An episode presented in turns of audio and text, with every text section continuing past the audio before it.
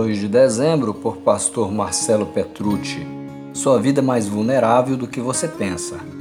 Digo-vos que não sabeis o que acontecerá amanhã, porque que é a vossa vida? É um vapor que aparece por um pouco e depois se desvanece. Tiago 4, verso 14.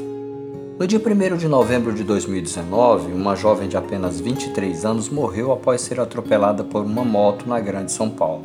Foi enterrada no dia seguinte, exatamente no horário em que estaria se casando. O noivo e demais familiares tomaram a decisão de enterrá-la com seu vestido de noiva.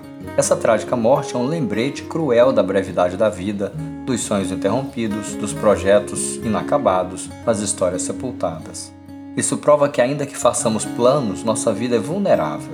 É justamente sobre isso que Tiago fala no texto de hoje. Ele nos alerta não apenas sobre a brevidade da vida, mas também sobre a importância de vivermos sob a dependência de Deus, que tem em suas mãos o controle de tudo. Esse texto provoca ainda outras importantes reflexões. Já que a vida é vulnerável, não devemos nos deixar consumir por sentimentos ou pensamentos que tirem nossa paz interior. Precisamos entender ainda que existe uma grande diferença entre esperar e perder tempo.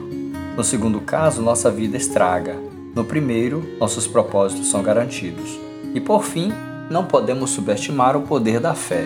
Ela não apenas move montanhas, mas garante a presença de Deus. E acredite, isso é tudo o que você precisa.